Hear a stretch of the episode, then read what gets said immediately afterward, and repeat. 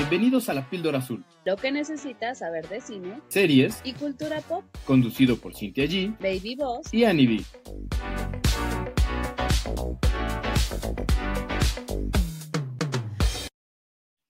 Hello amigos, ¿cómo están? Bienvenidos a un episodio más de La Píldora Azul. Yo soy Cintia G y está conmigo Baby Boss. Y en esta ocasión hablamos de una súper escándala.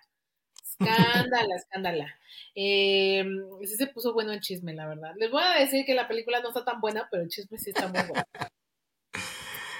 Secretos de un escándalo, baby. Eh, Así Nada más es. les, les quiero contar brevemente que sí está basada en un caso real en Estados Unidos de una maestra de 34, 36 años, casada con cuatro hijos, que empezó una relación amorosa con su, no sé si en ese momento era su alumno directamente, pero estaban en la misma escuela, de 12 años. Empezó no siendo su alumno, en algún punto fue su alumno y ya después vino la relación. Lo conoció cuando tenía 8 años y desde entonces ya le echó el ojo, imagínense, imagínense. y empezaron a ver como acercamientos. eh, me imagino que fue de más a menos, desde una receta casual, eh, ir por un helado, llevarlo al parque, yo qué sé, hasta que pues ya finalmente sucedió lo que tenía que suceder, queda embarazada, la cacha, ahí sí ya no había manera, la arrestan, pasa seis meses en la cárcel, tiene a la bebé, luego sale de ahí, le prohíben verlo, le vale un comino, lo vuelve a ver, vuelve a quedar embarazada y ahora la vuelven a meter a la cárcel, ahora sí como por 7, 8 años. Cuando sale, que ya tiene dos hijos, que por cierto había estado cuidando el chico con la mamá, pues el chico ahora sí ya es adulto, pues, 20 años más o menos, y se casa.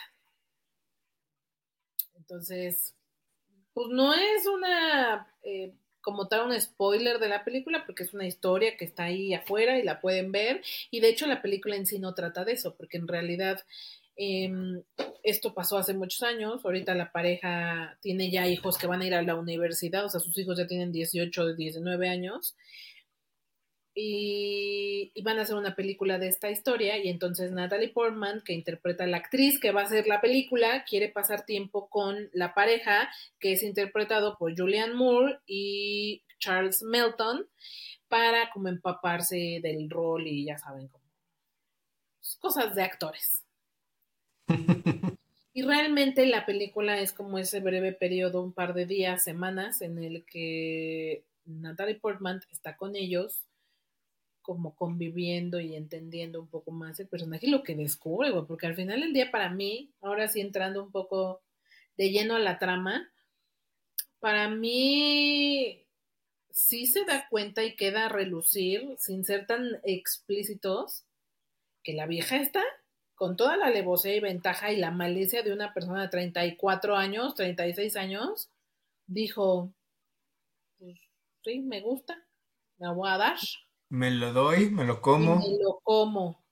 Cosa con toda la alevosía, porque han de saber que ya nada más como este punto eh, eh, importante es que ella durante todo el juicio y toda la situación se manejaba como de, pues es que estábamos enamorados, o sea, ¿cuál es el problema? Es amor. Nunca lo vi mal porque pues era amor. Y realmente creo que en el fragmento de, de esta película, del momento que están retratando, sí queda muy en claro que ella, eh, ella lo hizo con mucha alevosía y nada, o sea, no dudo que hubiera sentimientos, ¿no? Pero también hubo mucha ventaja y alevosía de una persona adulta sobre una persona, eh, un niño que no sabía, un niño que desde mi punto de vista no puede tomar ese tipo de decisiones.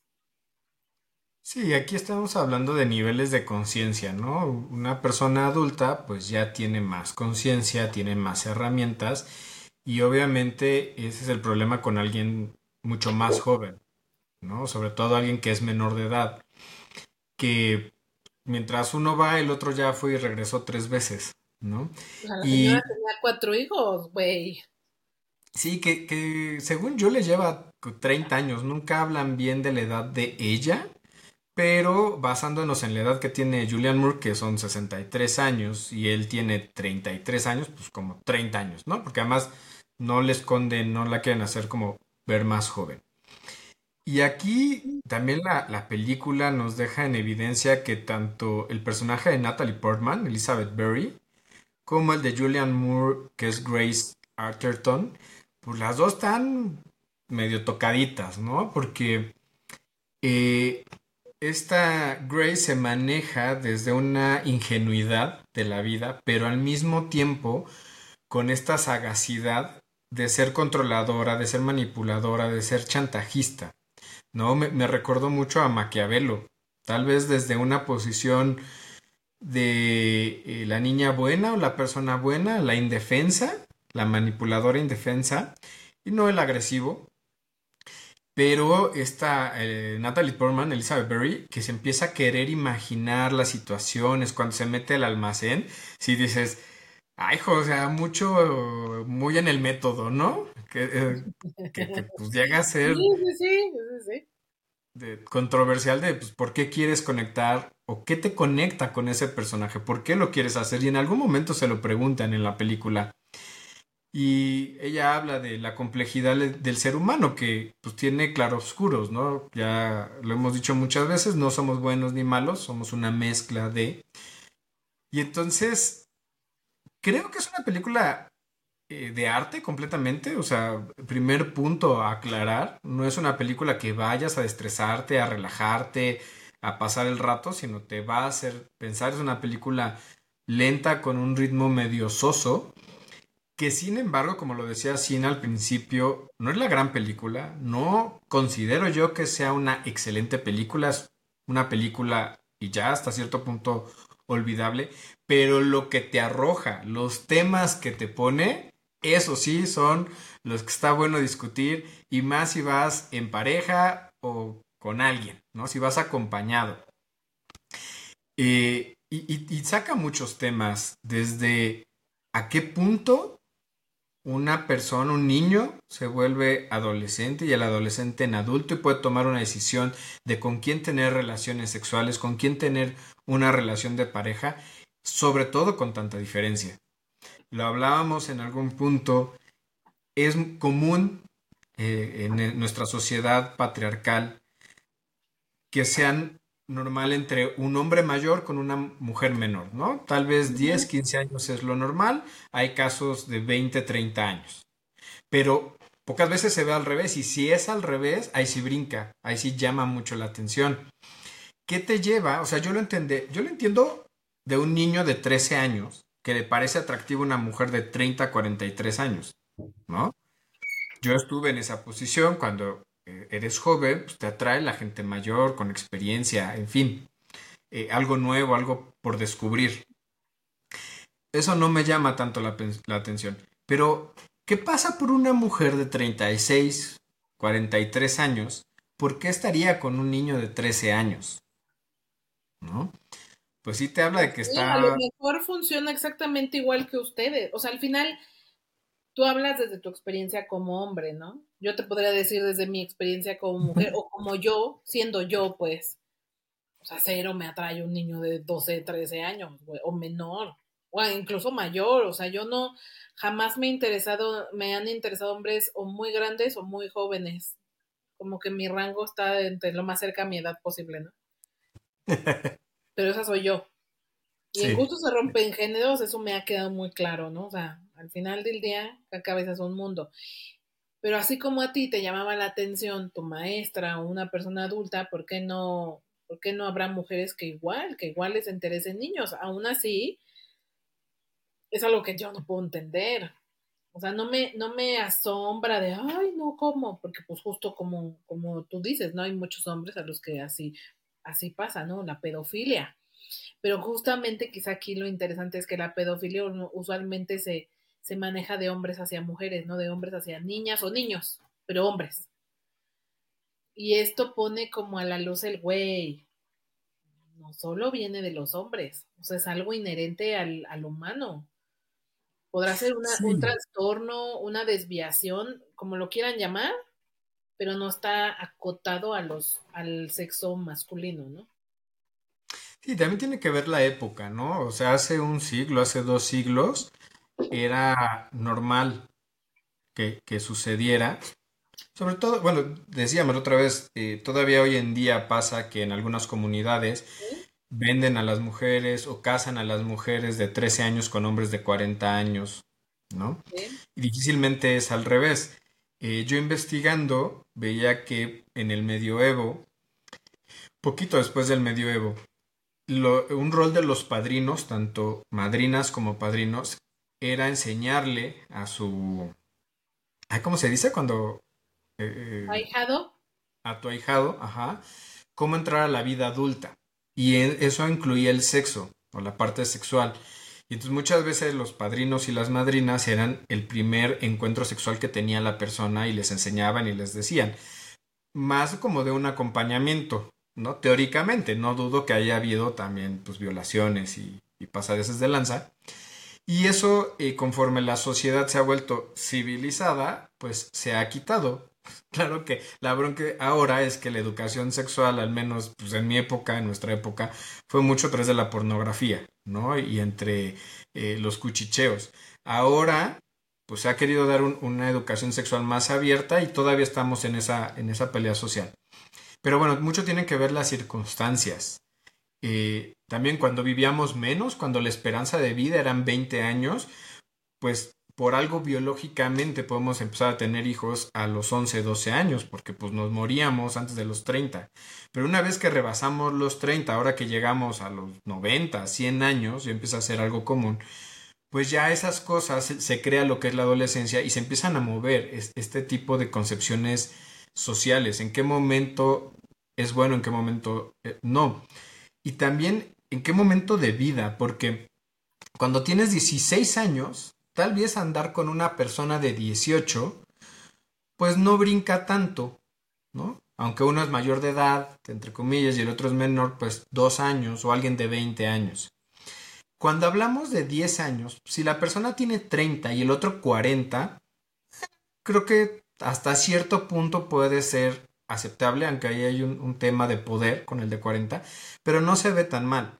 Pero cuando tienes una persona de 16 con alguien de 26, aunque son los mismos 10 años, el momento de vida, esos 10 años, esos 5 años, cambian mucho, mucho la perspectiva y el trato que se nos da socialmente, que cambia nuestra circunstancia. Entonces, tal vez el que te fijes en alguien más joven, o sea, yo que tengo, este año cumplo 40 años, ya, ya soy un señor de 40 años este, este 2024 que te fijes en alguien de 20 años, pues la motivación puede ser desde que es alguien más joven, que el cuerpo es joven, que hay vitalidad, que no quieres perder como esta idea de juventud, en fin, ¿no? Pero ya es una persona adulta, ya es una persona biológicamente madura. Que te fijes en alguien de 13 años, cuando tú ya eres adulto, que no ni siquiera parece mujer o parece hombre biológicamente, pues sí habla de que se sale de la norma, híjole, muy cañón y normalmente tiene que ver con algún pues trastorno, ¿no? Con alguna herida que tienes. Claro. Con algo no resuelto. Aquí en, en, la película, lo que yo puedo ver como psicólogo es que ella lo puede manipular. Ella no se ve amenazada, no tiene que estar confrontándose con un adulto.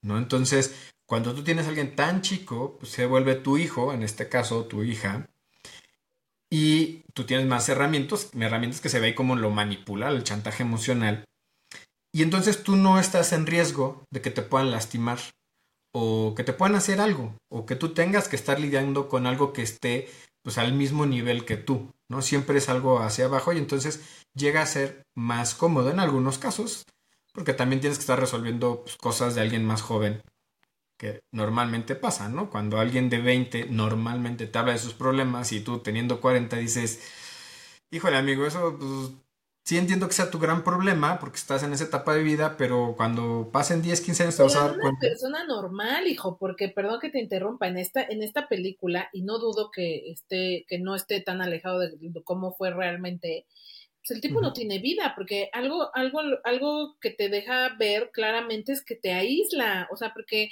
el lado B de hacer algo así y no terminar todos tus años en la cárcel, es que sí te aísla socialmente. O sea, ¿quién va a querer relacionarse contigo cuando cometiste un delito? Y no fue cualquier delito, o sea, es algo socialmente muy mal visto.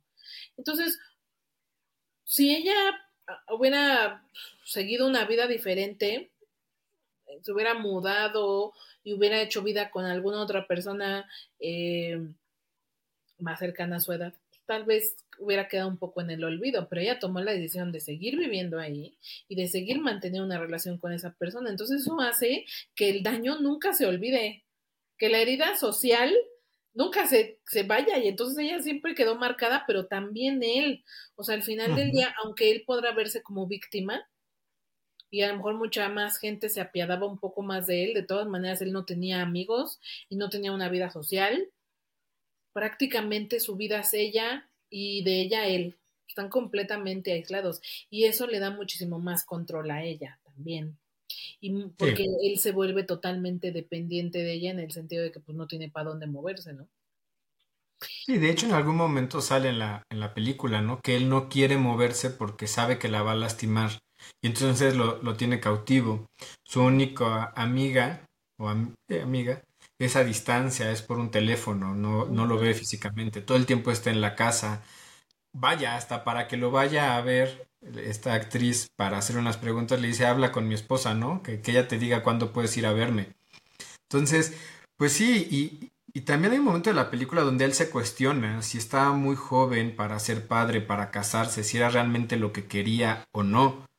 Si era amor porque la, la, parte más fuerte de todo esto fue que, que, cuando la está confrontando, que le dice, es que, eh, pues decíamos que estábamos enamorados, pero yo hasta ya no estoy muy seguro de que yo eso, que, o sea, no sé qué estaba sintiendo y pensando en ese momento. Por supuesto, si a un adulto le pasa, si a un adulto le pasa que a veces no sabes por qué haces las cosas, que no uno es tan consciente, pues qué conciencia va a tener un escuincle de 13, 14, 15 años, ¿no?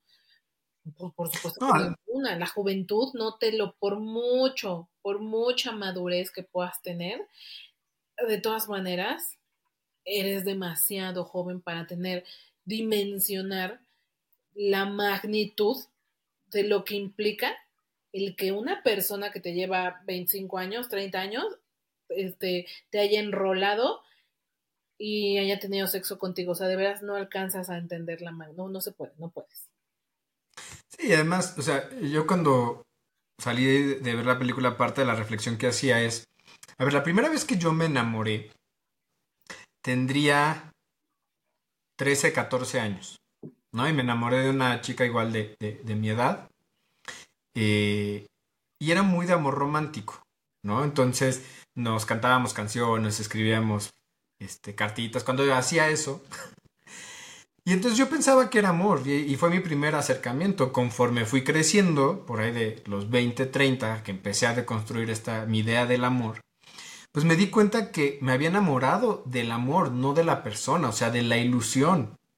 Entonces, y creo que lo que él le pasó, o sea, se enamoró de, de una ilusión, de una idea que pues obviamente se va transformando, porque además el amor cambia, las personas cambian y se está topando con cuestionarse que es su amor después de 20 años, después de que tiene tres hijos, después de que ya están yendo a la universidad los tres. O sea, qué fuerte, ¿no? Que a tus 33, 36 años tengas tres hijos en la universidad y, y te estés dando cuenta que te dejaste llevar por una ilusión porque así va el tren y no lo fuiste haciendo conscientemente. Pero yo no, yo no, insisto, a mí me da la impresión que ni siquiera fue la ilusión eh, solamente, o sea, sí fue un factor, pero también fue la manipulación de otra persona, o sea, el, manipular tu cabeza tan maleable a esa edad, eh, al grado de que tú sintieras esa ilusión, pero sí muy, muy maquiavélico de la, de la otra, de la otra mujer, o sea, que incluso ya ves que entrevista al ex esposo y el ex esposo dice, güey, cuando me enteré ni yo no lo podía creer, o sea, es una mujer que yo no conozco.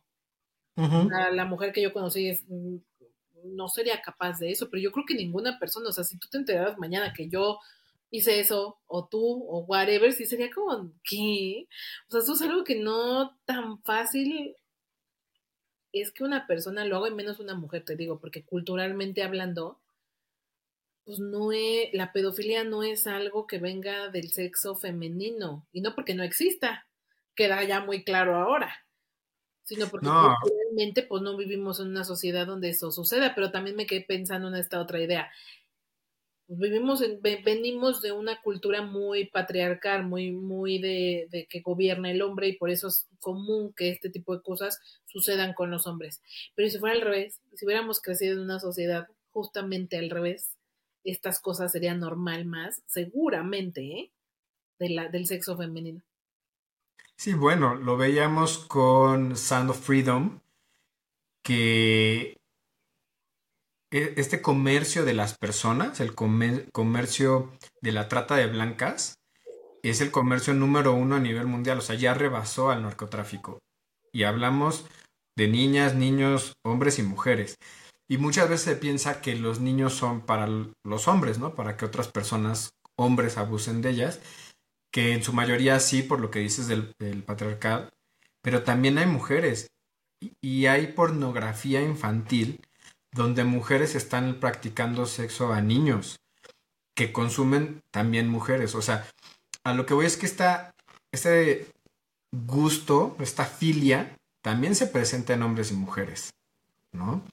Y, y además el consumo tan grande que hay de este tipo de, de contenido nos habla de que no se habla. O sea, socialmente es muy castigado, socialmente está mal visto, pero eso no quiere decir que no se consuma, quiere decir que sí se consume por ambos géneros, más por los hombres, por lo que hemos estado hablando, pero sí se consume. Entonces, pues uno nunca acaba de conocer a la persona, nunca acaba de conocer su lado B. Es más, hay veces que ni la misma persona lo conoce, hasta que sean ciertas circunstancias, aparece y la persona se transforma.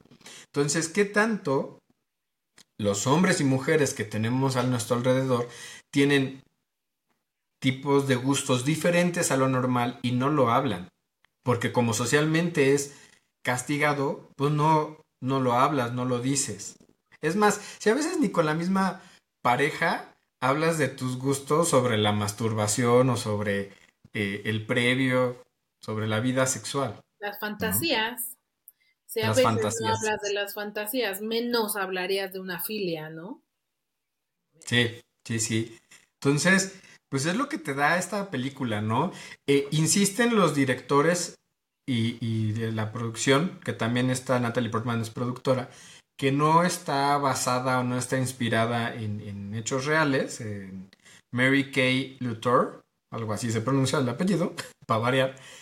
Pero bueno, cuando ves su historia, ahí tiene muchísimas similitudes, demasiadas. O sea, que si uno se acaba diciendo, sí está inspirada, o sea, no me digan que no. Algo que decían en, en, en los trials, en, ay, cuando van al juzgado, es que ella le decía mucho, ¿quién está a cargo? Dime quién está a cargo, quién estaba a cargo. Y es algo que repiten tal cual en la película, ¿no? Un dato también curioso es que se llama May December porque en Estados Unidos hace referencia a la diferencia de edad, como decir aquí en México 40 y 20, ¿no? May porque es la parte más joven, el verano del año, y December pues porque es eh, invierno, ¿no? Entonces, ¿mandé? Invierno. Invierno. Este, sí, qué rudo, yo no sabía que así, que así se decía el 40 y 20. El 40 y 20 gringo es May December, interesante. Si te digo, mm, ya nos desviamos mucho para profundizar un poco en la historia, pero como yo cerraría, como producto de entretenimiento, la verdad sí es lentona, no sucede realmente nada, porque todo esto que estamos hablando ya pasó, no está pasando en la película, ya pasó. Entonces la película sí se siente como lenta, como que realmente no sucede nada. Y para las personas que no les gusta eso, que sea una película que pare de este tipo, como que pareciera que no sucede nada, perdón que lo repita, pues no les va a gustar. Y cero se necesita ver en cine. A mí, yo sí destacaría nada más la actuación de Natalie Portman. A mí me gustó mucho. Realmente creo que ella es una actriz muy polifacética, con un rango y un espectro actoral muy amplio y que demuestra una vez más la calidad de actriz que es y por qué tiene un Oscar y por qué la han nominado tantas veces. Entonces, yo me quedo con eso. Julianne Moore también me gusta mucho como actriz, creo que también lo hace muy bien. Entonces, tiene como dos dos pilares muy importantes en actuación y creo que eso la hace muy disfrutable. Sin embargo, eso no me da para terminar por recomendarla. Creo que está entretenida, te da mucho para hablar. Me pasa un poco como decías en vidas pasadas. Tiene, está más rica y más interesante por todo lo que te da para hablar que per se que digas, ay, qué buena película. la verdad es que se queda como, eh, está buena. Sí, yo concuerdo contigo en cuanto a las actuaciones. Para mí, actuaron bien, nada más, ¿no?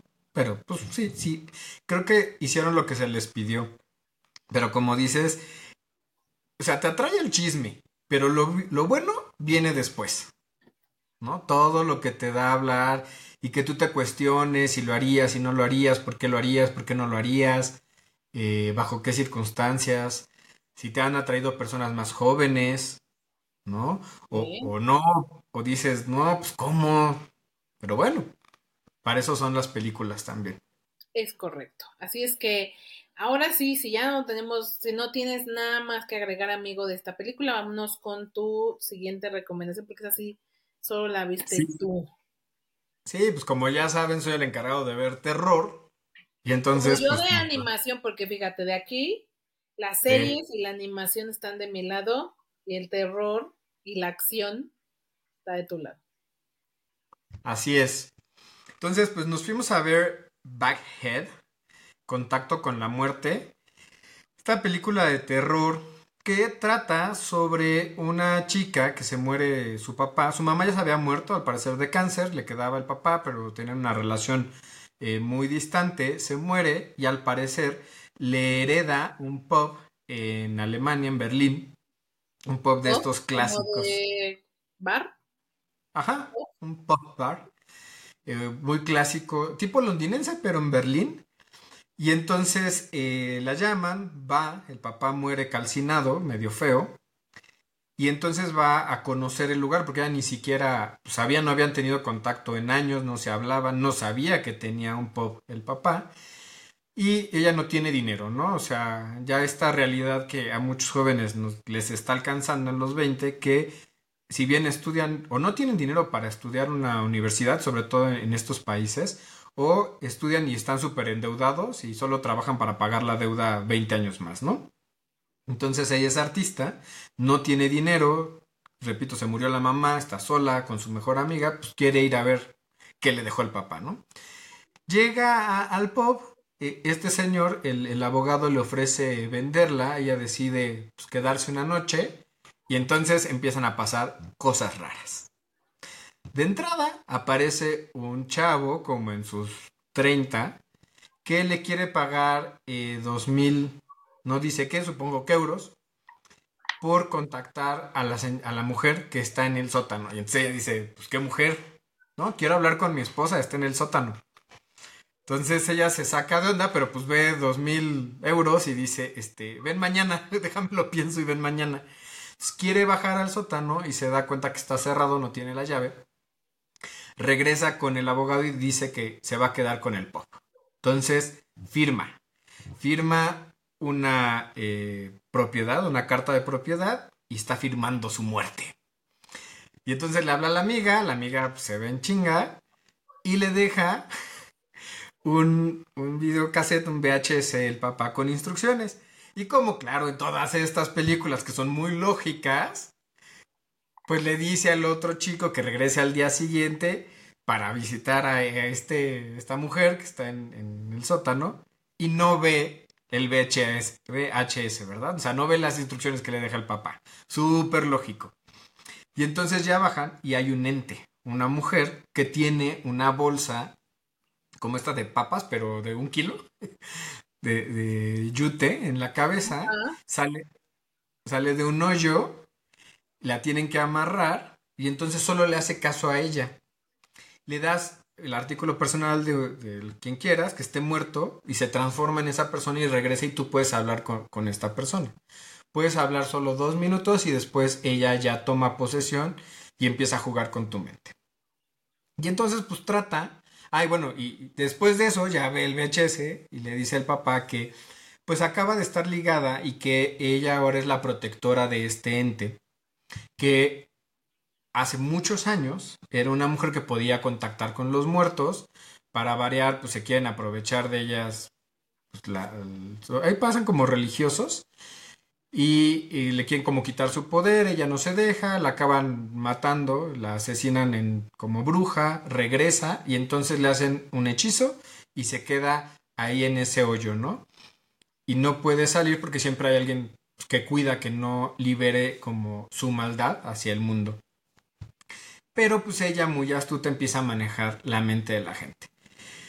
Y entonces pues trata de cómo juega con la mente de la chica, cómo juega con la mente de, este chavo que quiere contactar a la esposa para pues, tratar de, de zafarse de ese spell, ¿no? Pues mira, la película sí tiene dos, tres momentos que dices, ay, nanita, este, se ve fea, ella como, como ente, pero hasta ahí. O sea, no es buena película. Sí tienes dos, tres momentos que te digo que te dan cringe y, dices, ay, qué feo, que brincas. Pero de ahí afuera, mala, con muchas conveniencias.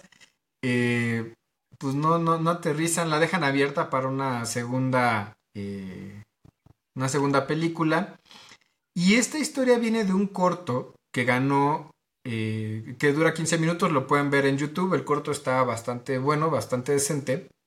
Y ganó muchos premios y entonces así consiguió dinero y la llevaron a hacer película. Pero es lo que ha pasado, es como que lo que está de moda, porque así tuvimos a Terrifier, tuvimos al Bufón, ahora tenemos Backhead, que empiezan con cortos, cortos muy buenos, que cuando se vuelven películas ya no son tan buenos.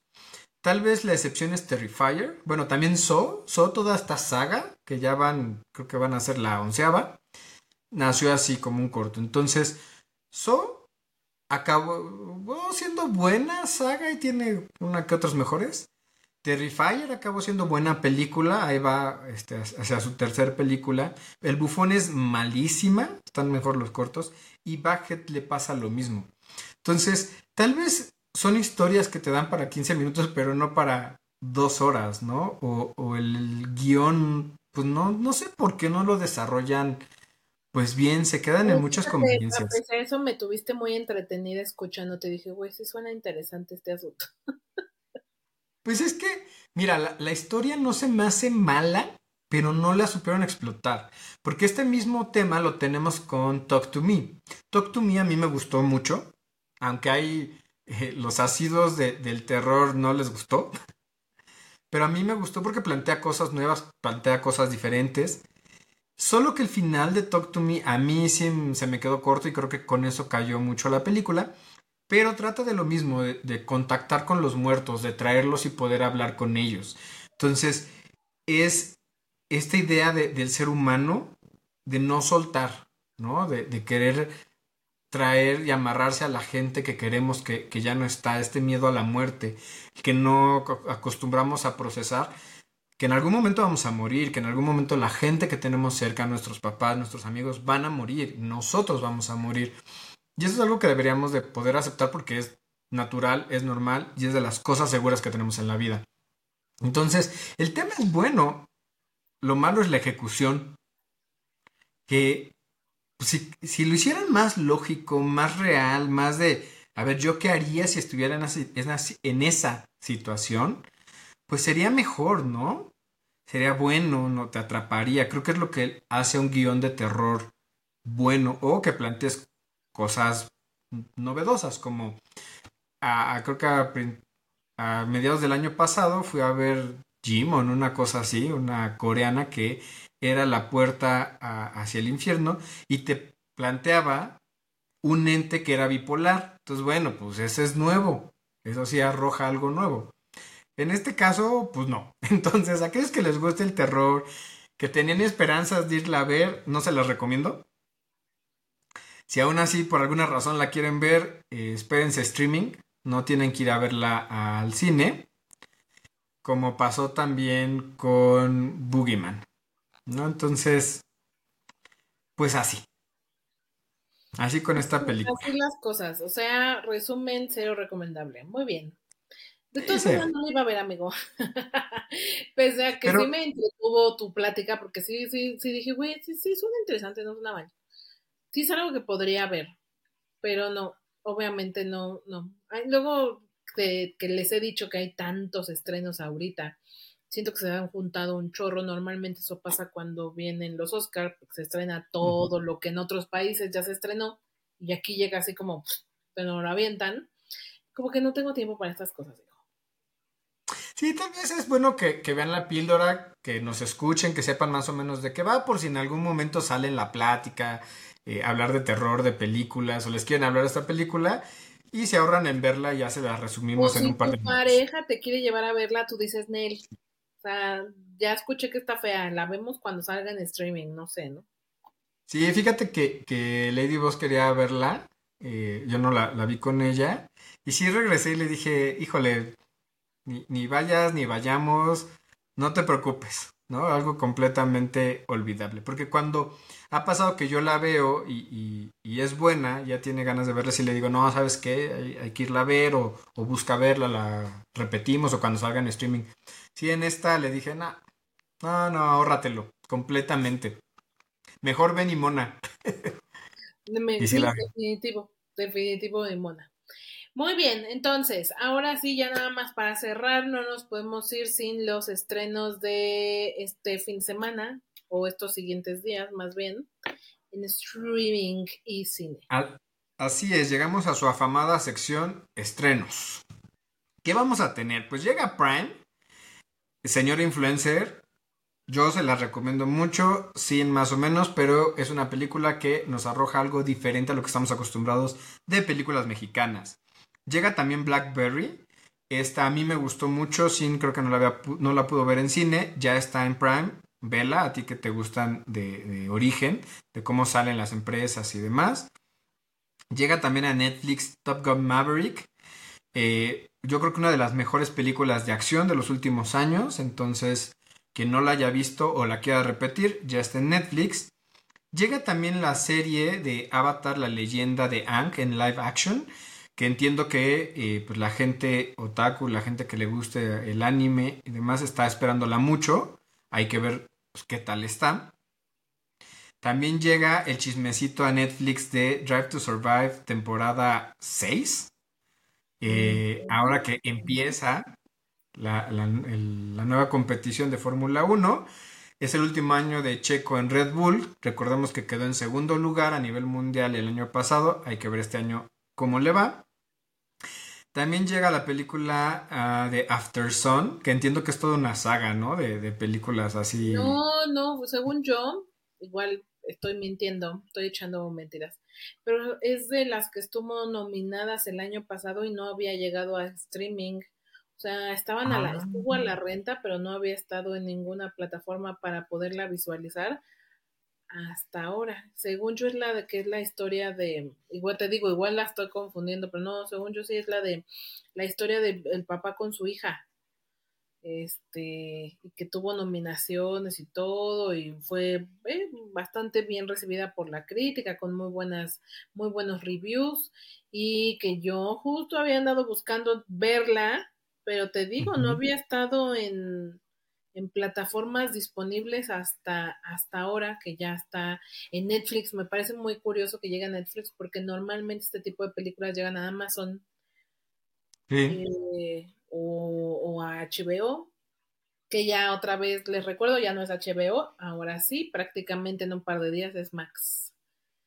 Es Max. Sí, que fíjate que ahora Netflix con esta entrega de los Oscars llegaron muchas de sus películas a ser nominadas, entonces también se está posicionando en ese, en ese nicho. Es verdad, tú entras ahorita a la, a la marquesina del Netflix y todo es nominada, nominada, nominada, nominada, nominada. Tiene un chorro de contenido nominado, pero bueno. Sí, y, buenas películas, películas decentes. También ya llega la serie eh, precuela de Ted, temporada 1 llega a Universal Plus. Y en cine vamos a tener 57 eh, segundos atrás, una película de acción. Con Morgan Freeman y este chico, ¿cómo se Morgan Freeman. Ajá. Y este chico de Hunger Games, que nunca me acuerdo cómo se llama, pero es Pita, para todas las que amamos Hunger Games, es Pita. Me encanta verlo, me encanta. El baboso de Pita. Es hermoso. Cállate. Pero esta película no se ve tan buena, no sé. Sí vi el tráiler y dije... Mm". No, no se ve buena. Llega también el día que todo cambió, que nos la cambiaron de, fecha de estreno, esta película mexicana. Yo tengo ganas de verla. A ver si nos presentan algo. es la típica película de que hay muchas gringas, ¿no? que le matan a la esposa y entonces vuelve loco y no va a descansar hasta cobrar venganza, ¿no? Hay un chorro de películas de esas gringas. No había visto contenido mexicano al respecto. ¿Sabes? Me da la impresión, o sea, al final tengo esta sensación de, ¿soy yo o ahora sí están haciendo cine mexicano diferente? O sea, porque todo lo que hemos estado reseñando últimamente es, es muy diferente a lo que usualmente hacían. Digo, todavía sigue habiendo en el cine películas como El Ruby, que son lo clásico de toda la vida, pero también empieza a haber mucho más contenido diferente y eso, eso es bueno, eso es muy, muy bueno. Así es que sí quiero que la veas y luego me cuentes. Yo creo que ya se cansaron de hacer No Manches Frida 23 y ya están haciendo algo diferente. Luego tenemos El Anticristo, el exorcismo de Lara. Yo la siento como la de Backhead. Terror, terror. Luego, Garra de Hierro, The Iron Claw. Esta eh, película de. Ay, ¿cómo se llama? Es biográfica, ¿no? Porque sale a Kefron protagonizando a una, a una familia de luchadores, de luchadores, ¿no? Sobre todo, los hermanos, dos hermanos se hicieron muy, muy famosos. Y el papá, pues les. que les quemó el cerebro, les lavó el cerebro. ¿Sabes cómo se me hace como el papá de Michael Jackson, güey? o pues Luisito Rey, así, de esos papás. Deberían hacer un libro de los papás más ojetes del universo. Tóxicos. De la historia, güey, es el Luisito Rey, güey. El papá de Michael Jackson. El papá de Britney Spears. Y el papá de estos. Y el papá de estos, porque fíjate, vi que el, el hermano más joven es este actor que hace The Bear y, se ve el drama interesante, no, no, o sea, se ve que está entretenida, pues, y, finalmente... Pues estuvo, no llegó a ser nominada en los Oscars, pero estuvo nominada en los Golden y en los Emmy. Entonces, a mí sí me llama la atención. Y además, pues el cuerpazo que tuvieron que trabajar, o sea, sí, sí se mataron el... O sea, el, el, cuerpo que tiene Zac Efron en esta película está muy cañón. Ya le metió mucho esteroide al asunto. Y de por sí él siempre ha estado, ya lleva muchos años estando marcado, pero ahorita se infló mucho más, ¿no? Sí, sí. El corte de cabello no le queda, pero el cuerpo que se carga, cuerpazo, ¿eh? Y también ya llega esta película eh, biopic de origen sobre Ferrari. Enzo Ferrari. Así es. Que es así porque está mi esposo, Adam Driver. O sea, obviamente la voy a ver que no sé si vayan a sacar cuando Ford quiso comprarla, que se la vendieron a Fiat y luego acabó en manos de árabes. Hoy en día está en manos de árabes con nombre italiano, ¿no? Pero bueno, así es la vida. Pero ya lo veremos. Fíjate, muy bien. Pues yo me quedo con esas recomendaciones y te digo, estoy segurísima que veré Ferrari. Creo que de las de cine es la única que realmente me quiero aventar a ver. No estoy muy segura de The Iron Clown mejor prefiero que me digas está bueno, ¿no? Ok.